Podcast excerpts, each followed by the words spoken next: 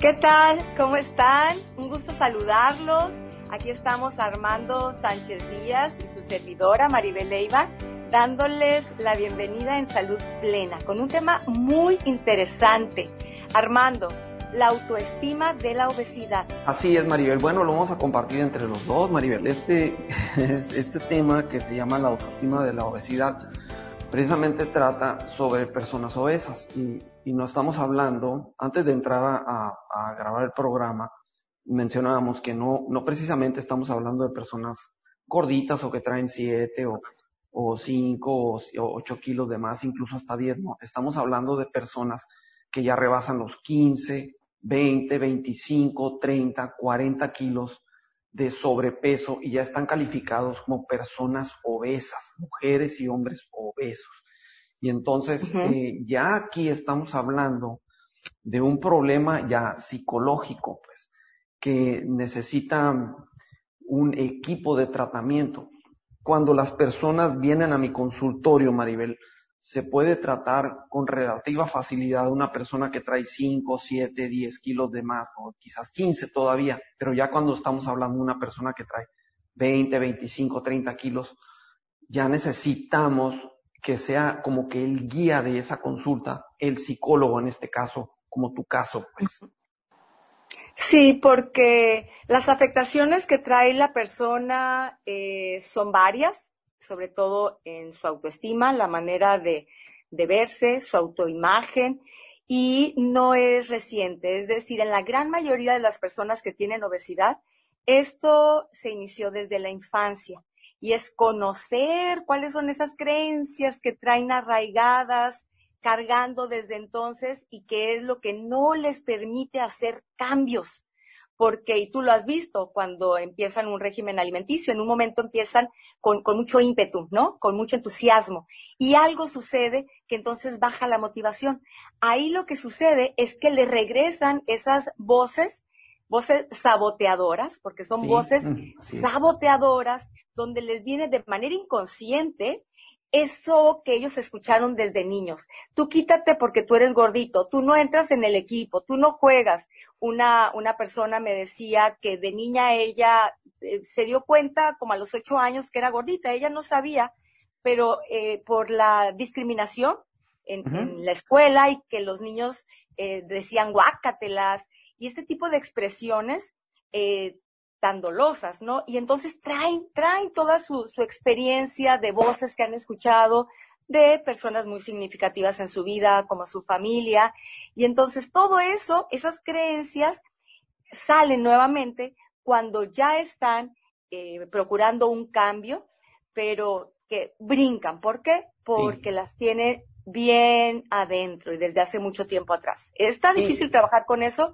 Sí hay gente que lo logra, pero pues precisamente en eso se va a basar esta plática. Sí, y más adelante les voy a platicar precisamente de una amiga mía que, que ella era muy, era obesa, bajó, ahorita sí con sobrepeso, pero tiene precisamente esos rasgos que estás comentando. También les voy a platicar más adelante. Y voy a complementar sobre lo que dijiste, Maribel. Estarás de acuerdo conmigo que hay personas que de niños fueron obesos y luego bajaron de peso Pueden ser que durante la adolescencia no fueron obesos, quizás 20 también rebasaron, 20, 25 años, 26 no eran obesos y luego después rebasaron los 30 y empezaron a ser obesos. No saben por qué, pero lo que el problema estuvo allá de niños y se enraizan esas eh, dificultades que luego salen. Y hay otro tipo de personas que he conocido en la consulta, Maribel. Son personas que no eran obesas de niño, pero después empezaron a ser obesas al paso de los años y ya han pasado muchos años y siguen siendo obesos y ahora esas costumbres se, se fueron arraigando y todas esas inseguridades. Haz de cuenta que como si fueran niños, pero ahora se enraizaron, pero ahora una persona adulta, muy curioso. Lo he visto en la consulta. Sí, y muchos de ellos padecen distimia. Distimia es una depresión crónica y ah, que digamos que es una depresión más leve por aquello de que la persona sigue siendo funcional, por eso a veces ni cuenta se dan de que tienen depresión, siguen yendo a su trabajo o a la escuela, a sus actividades, pero, pero esa tristeza tiene en, en, su vida más, más de dos años y es donde se diagnostica como distimia. Y bueno, se convierte en un círculo vicioso, ¿no? Estoy triste y entonces como, como, me siento mal, me siento culpable y entonces estoy triste y, y es difícil y otra salir. Vez, les voy a mencionar algunos rasgos eh, de las personas obesas y les comento a las personas que nos están escuchando que vamos a, a trabajar este programa con un poquito de delicadeza porque sé que las personas que son obesas o tienen familiares obesos, eh, tienden a ser susceptibles con sus sentimientos y se les hace difícil escuchar esto. O si alguien tiene una amiga o amigo que es obeso, una hija, también incluso a ella se le hace difícil. Entonces vamos a tener cuidado con el tema. Pero sí es un tema muy importante porque si te identificas en alguno de estos casos, mi recomendación es que vayas a ver a un psicólogo y, tengas una combinación entre psicólogo y nutricionista y no pienses que solo el dietista nutricionista te va a resolver el problema porque no va a ser de esa forma. Ni tampoco el entrenador que te va a poner a hacer ejercicio no va a funcionar tampoco. Eso no sirve. Necesitas el equipo. Muy bien. Algunos rasgos comunes. Me complementas, Maribel, cuando, cuando sientas la necesidad. es una baja autoestima, ya lo dijimos. Eh, tienen baja autoestima por por, por otras cosas, no por ser obesos. O sea, el, el simple hecho de ser obeso, eso no es lo que provoca el, la baja autoestima, sino que ya la traen. ¿sí? En la obesidad es un resultado, nada más. Es, es como se hizo aparente ante, ante los sentidos de las demás personas y, y los de ellos. Tienen una insatisfacción corporal, o sea, no se gustan. En general, una persona obesa no se gusta se puede poner ropa, se puede comprar ropa en la tienda, a lo mejor le puede gustar, pero ya cuando se ve en el espejo en las mañanas o saliéndose de bañar, no le gusta lo que ve. O sea, definitivamente, y con esa actitud se va a la calle a trabajar o a hacer cosas. Entonces es difícil. Tiene una pobre autoimagen en general, o sea, ya es relacionado con lo mismo. Y tiene un mayor grado de obesidad y mientras más va creciendo la obesidad, más va creciendo el grado de insatisfacción personal. No sé si quieras complementar, Maribel, en algo. Sí, claro, en esto que estás diciendo de, de, la baja autoestima y decías tú, no es por el hecho de ser gorditos, eso ya lo, lo tenían, es de lo que yo mencionaba de las creencias que nosotros traemos cargando desde niños, ¿no? Eh, una de las premisas de la psicología cognitiva conductual, que es en la que yo estoy enfocada y con la que más trabajo, es no es lo que sucede lo que me afecta, sino cómo yo interpreto lo que sucede. Y en este caso no es que el ser gordito o gordita sea lo que les afecta, lo que les afecta es lo que ellos se dicen de ser gordito, qué creencias tienen. Te voy a decir algunas de las que yo he escuchado. Se. Ser gordo es ser feo. Si eres gordo, no vales nada eh, ser gordo es ser despreciable. Es decir, ellos tienen eh, este, este significado le dan a la gordura. Si soy gordo no puedo ser feliz. Entonces la actitud que tienes sobre la gordura es muy negativa sí. y lo ven como una barrera para desarrollarse y ser felices. Pero, como lo decíamos, no es el hecho de ser gordo, es cómo lo interpretan, ¿no? Y esto lo fueron recogiendo, claro, que de las voces que fueron escuchando eh, cuando eran niños, muchas veces son de las personas que, que, más los amaban y entonces es más dolorosa. Si lo decía sí. la mamá, lo que nos diga la mamá de niños se convierte en ley para nosotros. Sí, y en el caso de muchos de ellos, eh, me comentan a mí que era la mamá la que siempre estaba criticándole su manera de comer, la abuelita, y, y toda la atención hacia ellos era en torno a que eres gordo y tienes que dejar de ser gordo. Uh -huh. Entonces, sí es difícil y es por esto que tienen esta autoestima baja. Algunos rasgos te voy a pasar aquí sobre las personas que tienen problema de obesidad. Es, uno es la apertura a la experiencia o a experiencias nuevas. Evitan situaciones eh, calificadas como emocionantes, Maribel. Prefieren eh, lo común y que les resulta familiar, o sea, las mismas personas, siempre los mismos círculos, porque se sienten seguros. Es difícil que cambien de una persona a otra para poder abrirse camino con nuevas amistades. Con, el que, con la persona que se sienten seguras, ahí se quedan y no abren uh -huh. mucho con otros círculos diferentes. Por esa inseguridad. Pueden no decírtelo, pueden decir, ah, mira el gordito chistoso, ¿verdad? Que dicen. Pero eso es por afuera. Por uh -huh. dentro hay una inseguridad muy grande. Su energía usualmente es menor que la mayoría de las personas. Yo me he dado cuenta en la consulta definitivamente y las personas que, que, que al principio trataba de entrenar cuando no tenía suficiente experiencia eh, por mi cuenta y quería entrenar a personas que eran obesas y me di cuenta que no era mi área, pues no era mi, mi área, tratar de entrenar a una persona que era obesa porque no, no tienen esa energía. Y yo como entrenador no tenía las herramientas para poder sacarlos de ahí y hacer que tuvieran las energías. Podría hacerlos hacer ejercicio durante 20 minutos o lo que fuera, pero ya cuando se iban a su casa, todo eso se caía junto con su ánimo y volvían a ser las personas obesas como lo son. Entonces, por eso te digo que mis herramientas y las herramientas de muchos entrenadores quedan fuera del alcance de este tipo de personas. No sé si quieras complementar, Maribel. Sí, sobre lo que estabas diciendo de le temen a los cambios y prefieren quedarse con lo conocido, esto es precisamente el objetivo del autosabotaje.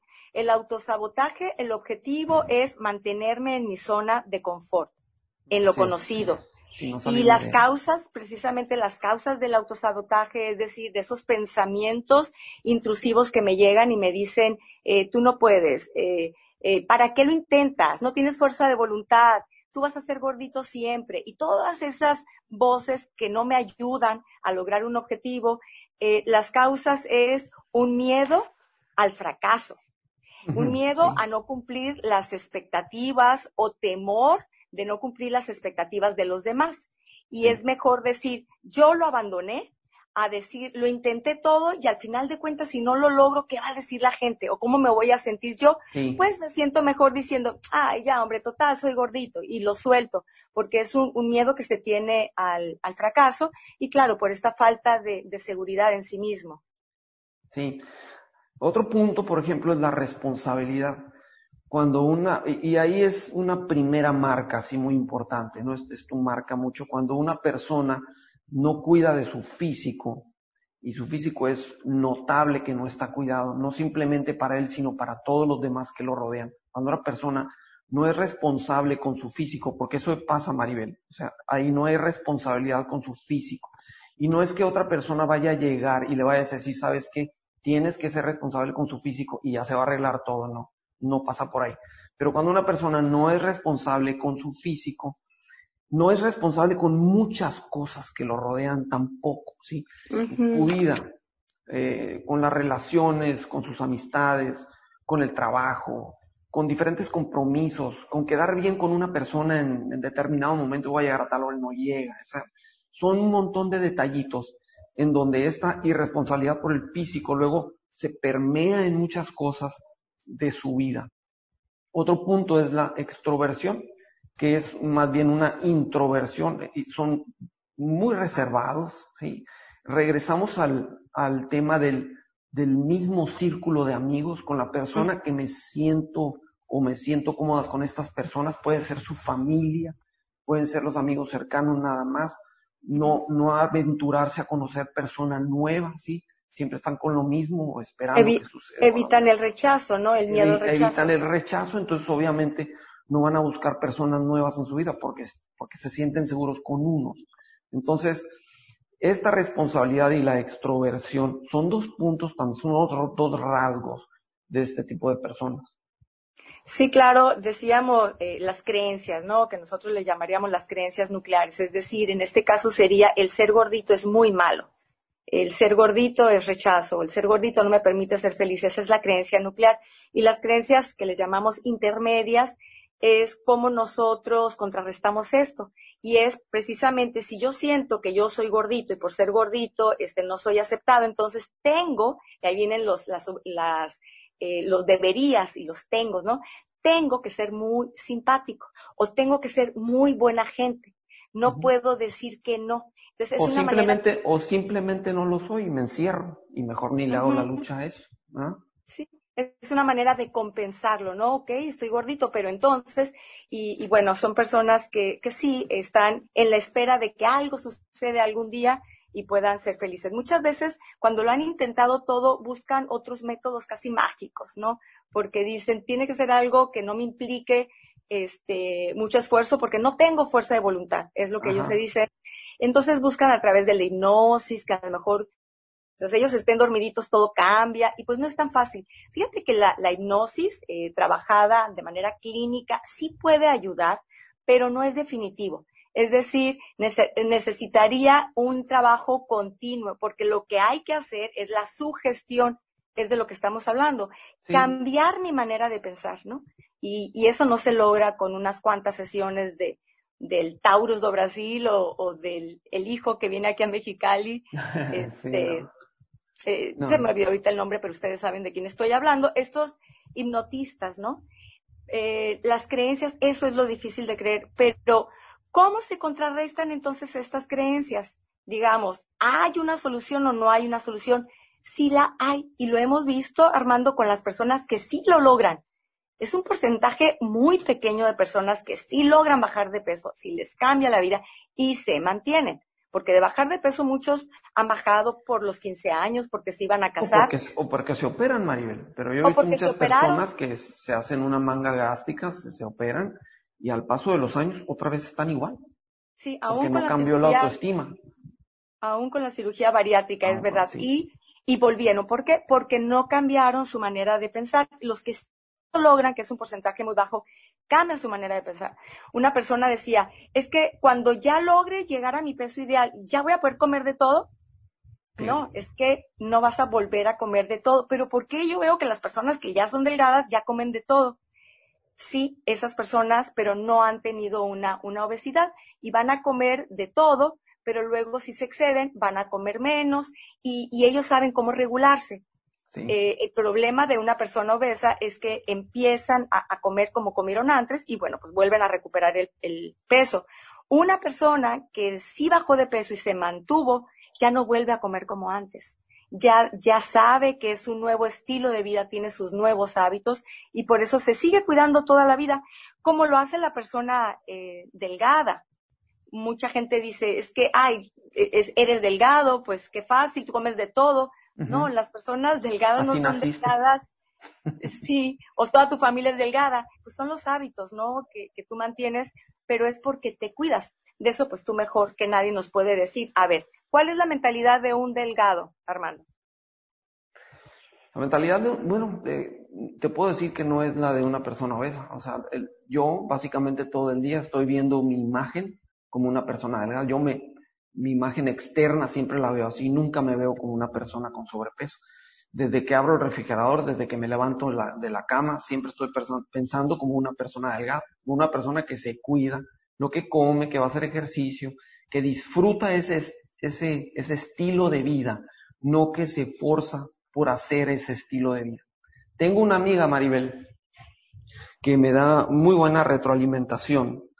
Ella es emprendedora, trabaja en un negocio familiar y, siempre me ha pasado muy buena retroalimentación porque ella fue una persona obesa. Ahora, e, ella traía como 40 kilos de más. Ahorita sigue siendo una persona con un grado de obesidad, pero menor. Debe de traer ahorita como unos 15 kilos de más. ¿sí? sí logró mucho, pero pasaron muchos años para que pudiera lograr esto.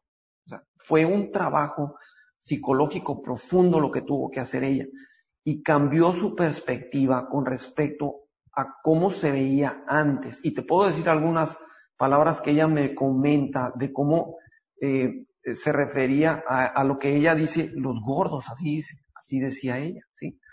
Decían, ah, me chocan los gordos, decía. Y cuando te mencioné eso, tú me dijiste algo, ¿por qué era? Sí, te comenté cuando me dijiste eso, que es proyección, o le llamamos la, ley del espejo, ¿no? Cuando a mí me molesta algo de otra persona, eh, en muchas ocasiones es porque me está proyectando algo que hay dentro de mí, tal vez de manera inconsciente en ocasiones, y que yo no lo acepto. Y te decía, es el caso, por ejemplo, de los homofóbicos. Está comprobado que muchas de las personas homofóbicas son eh, gays de closet. Es decir, saben que ellos tienen esa preferencia sexual y no les gusta esa parte de ellos y cuando alguien se los refleja, entonces arremeten con todo, ¿no? Y es cuando podemos ver estos homofóbicos muy, muy evidentes y muy agresivos. Ah, pues yo creo que ella tenía ese, precisamente ese rechazo, eso, eso lo tiene ella todavía el rechazo. Ella me comentaba que cuando, cuando era obesa, ahorita, ahorita todavía sigue sintiendo eso, porque en su mente no ha dejado de serlo, Maribel. Simplemente ella trabaja para, para no caer con ese sobrepeso que traía desmedido, que eran 40 kilos, ¿sí? Eh, ella decía que cuando era una persona obesa, casi no viajaba, no, no le llamaban la atención experiencias de viaje o, o cosas que la hicieran emocionante, le daba flojera básicamente, porque se cansaba aparte. Regularmente dice que andaba cansada todo el día, que en el trabajo lo disimulaba un poquito, o sea, sí hacía las labores del trabajo, pero ella sabía que era un poquito más lenta y, y, trataba de, de, hacer las cosas menos rápido, se cansaba. Este, decía que se desanimaba con mucha facilidad, se empezaba algún proyecto nuevo y luego se desanimaba. Eh, se le presentaba alguna oportunidad nueva en la vida, por ejemplo, una situación nueva, imagínate lo que gustes, eh, una nueva experiencia, tal vez ofrecimiento de un nuevo trabajo, pero, y eso la motivaba al principio, Maribel. Y con el tiempo pasaban los meses y ya iba regresando a lo que era ella antes, regresaba y al rato ya estaba otra vez como era. O sea, aunque podría tener esa experiencia nueva, un trabajo, por ejemplo, nuevo, entre, entre, entraba con mucho ánimo, ¿sí? Tal vez a los primeros días o meses estaba bien y luego empezaba a bajar, bajar, bajar, bajar su, su, su capacidad de trabajo hasta que se desanimaba nuevamente. Y así le pasaba, regresaba a ser la misma. Ella, claro, porque... Ajá. Habría experiencias con personas nuevas eh, por casualidad y luego regresaba a ser la misma. Entonces decía, ¿para qué hablo experiencias con personas nuevas? Mejor me quedo con los mismos. Claro, eh, lo que decíamos, regresan esos pensamientos saboteadores de no, tú puedes, este, tú no puedes, ¿no? Los uh -huh. pensamientos saboteadores son de, de tú no puedes, este, también a las, a las personas cuando están en dieta eh, y luego no pueden cumplirlo, le llegan esos pensamientos de, ay no, esto es, es muy difícil, hoy difícil. tuve un día hoy tuve un día muy difícil, merezco comer esto, lo merezco. ¿no? Sí. Eh, también cuando están enojados, dicen, ay, estoy muy enojado, tengo que comer.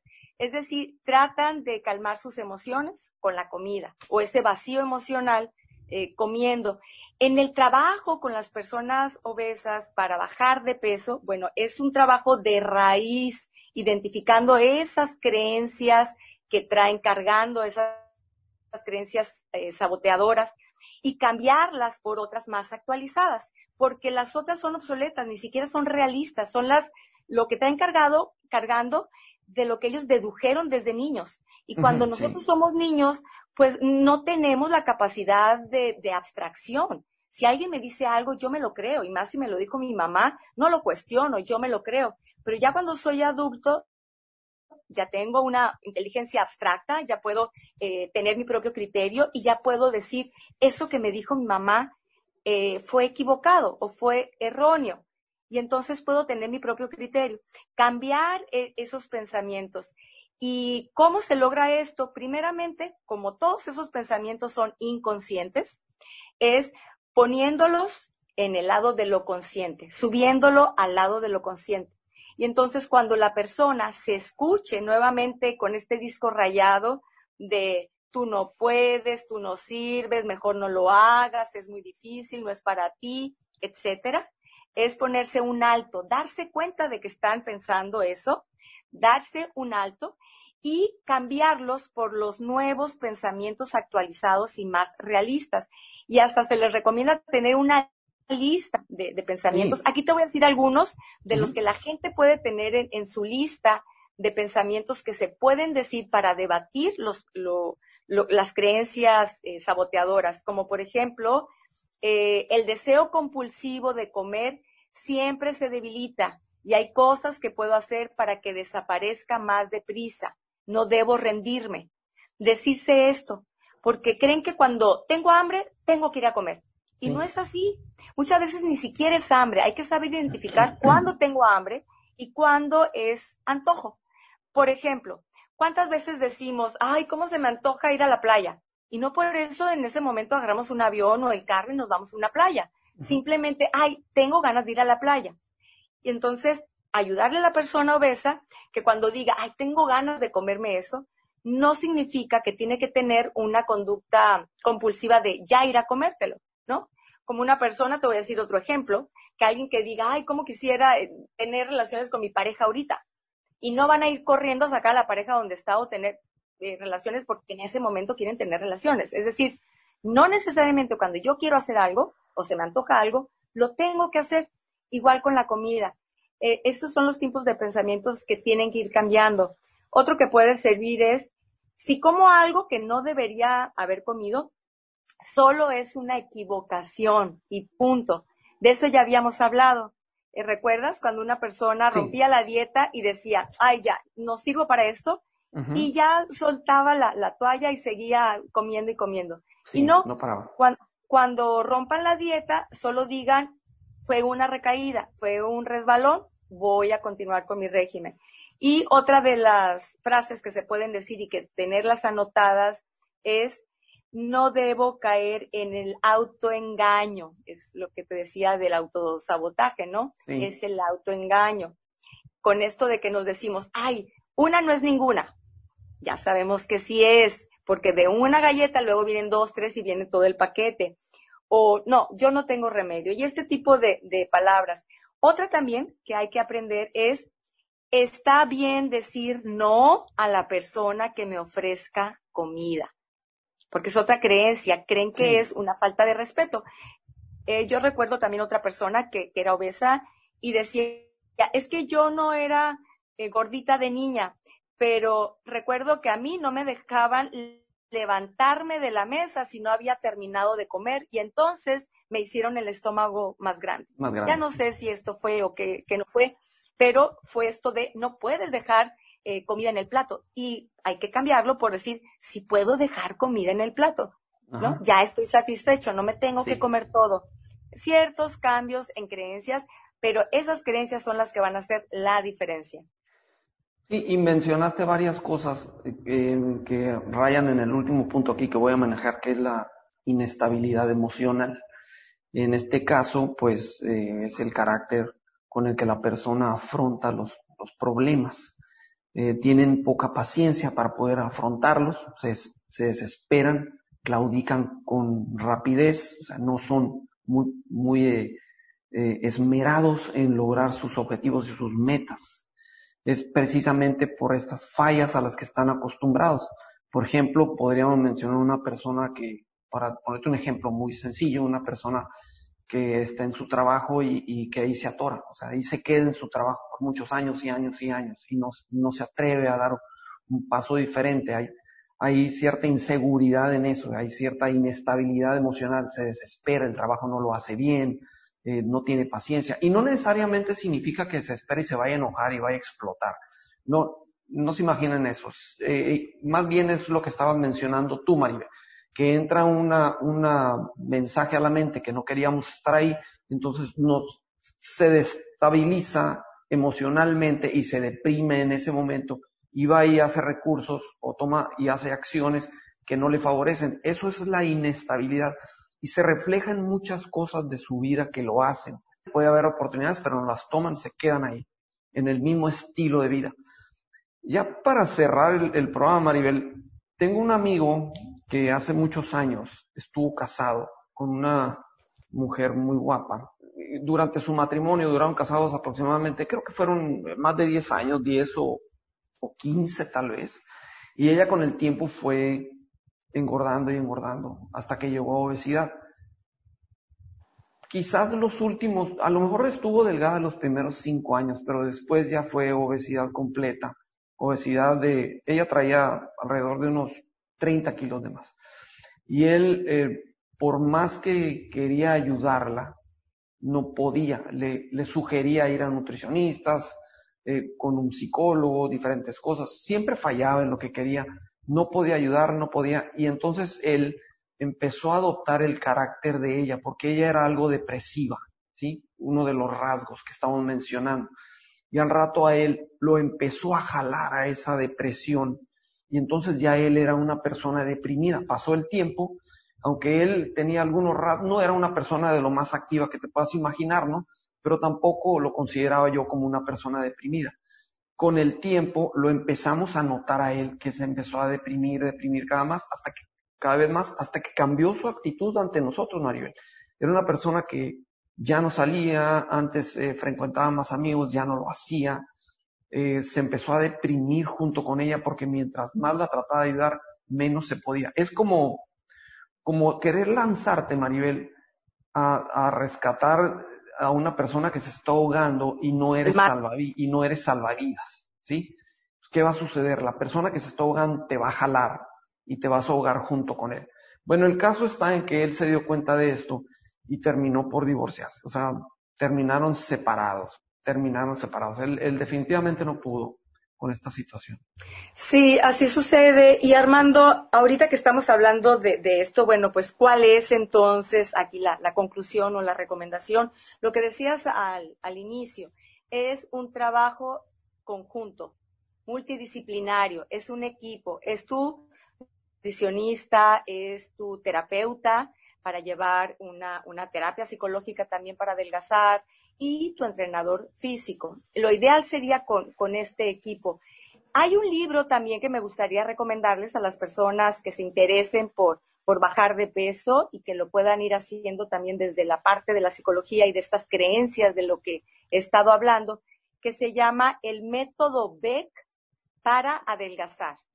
La autora es Judith Beck. Ella es una psicoterapeuta estadounidense muy reconocida, autora de muchos libros. Eh, su papá es una de las grandes figuras de, la psicología mundial, uno de los padres de la psicología cognitivo-conductual. Y Judith Beck, entre sus libros, eh, tiene esta publicación que se le conoce también como el libro rosa, porque su pasta es de color rosa, muy llamativo. El método Beck para adelgazar de Judith Beck. Y ahí viene en ese libro todo el plan de trabajo semana tras semana. Para las personas que estén interesados, también lo pueden encontrar de manera digital. Pues buena recomendación, Maribel. Y también, eh, por mi parte, ya para ir eh, terminando, le recomiendo que si, si eres una persona con este tipo de obesidad, no esperes a que alguien te diga que tienes que mejorar porque no va a funcionar. Es como ir al doctor y el doctor te, te dice, eres fumador crónico y te dice, deja de fumar entonces no lo vas a hacer. Entonces necesitas tú generar la idea por tu propia cuenta. Y si alguien te dice que estás, que eres obeso, estás gordito, pues es cierto, muchas personas, lo van a notar, pero debe de nacer de ti mismo. Si no, si no, va a ser muy difícil que esperes que otra persona te diga lo que tienes que hacer, porque eso no es real, simplemente sucede en las películas.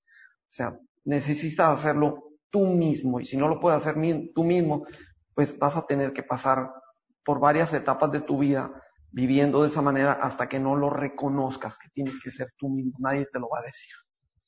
Claro, es lo que llamamos la convicción, no fuerza de voluntad. La fuerza de voluntad es débil, pero la fuerza de voluntad se, se puede nutrir de la convicción. Que hagan su lista de qué beneficios tendrían en su vida si bajaran de peso. Y en esa lista esté no me dolerían las rodillas, me pondría la ropa que yo quiera, eh, evitaría problemas de salud, me alejaría de la diabetes, en caso de COVID no estuviera en factor de riesgo de complicación y toda la lista de cuáles son los beneficios que tú obtuvieras si fueras una persona que no tuviera tanto sobrepeso, que estés muy convencido de que tiene verdaderos beneficios para ti y es así como pudiera eh, lograrse. Las personas que lo han logrado y que nos sorprenden a todos con estas imágenes sorprendentes del antes y el después, se hartaron, se hartaron de vivir así, tocaron fondo. Y esa fue la manera como ellos pudieron vivir diferente y bien como lo dices, nadie te lo puede decir, tiene que venir con convicción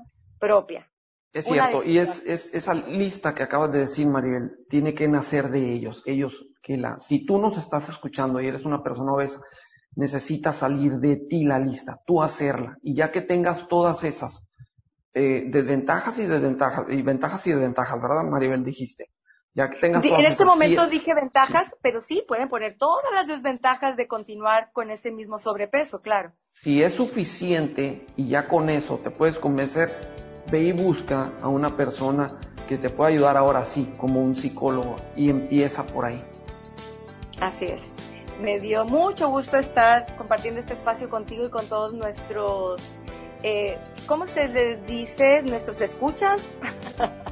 podcast escuchas, porque los otros son radios, radio escuchas y esto no es radio, ¿no? Esto no es radio, nuestro podcast escuchas. Bueno, pues un gusto, hasta la próxima, pásenla bien. Hasta la próxima, en el siguiente programa.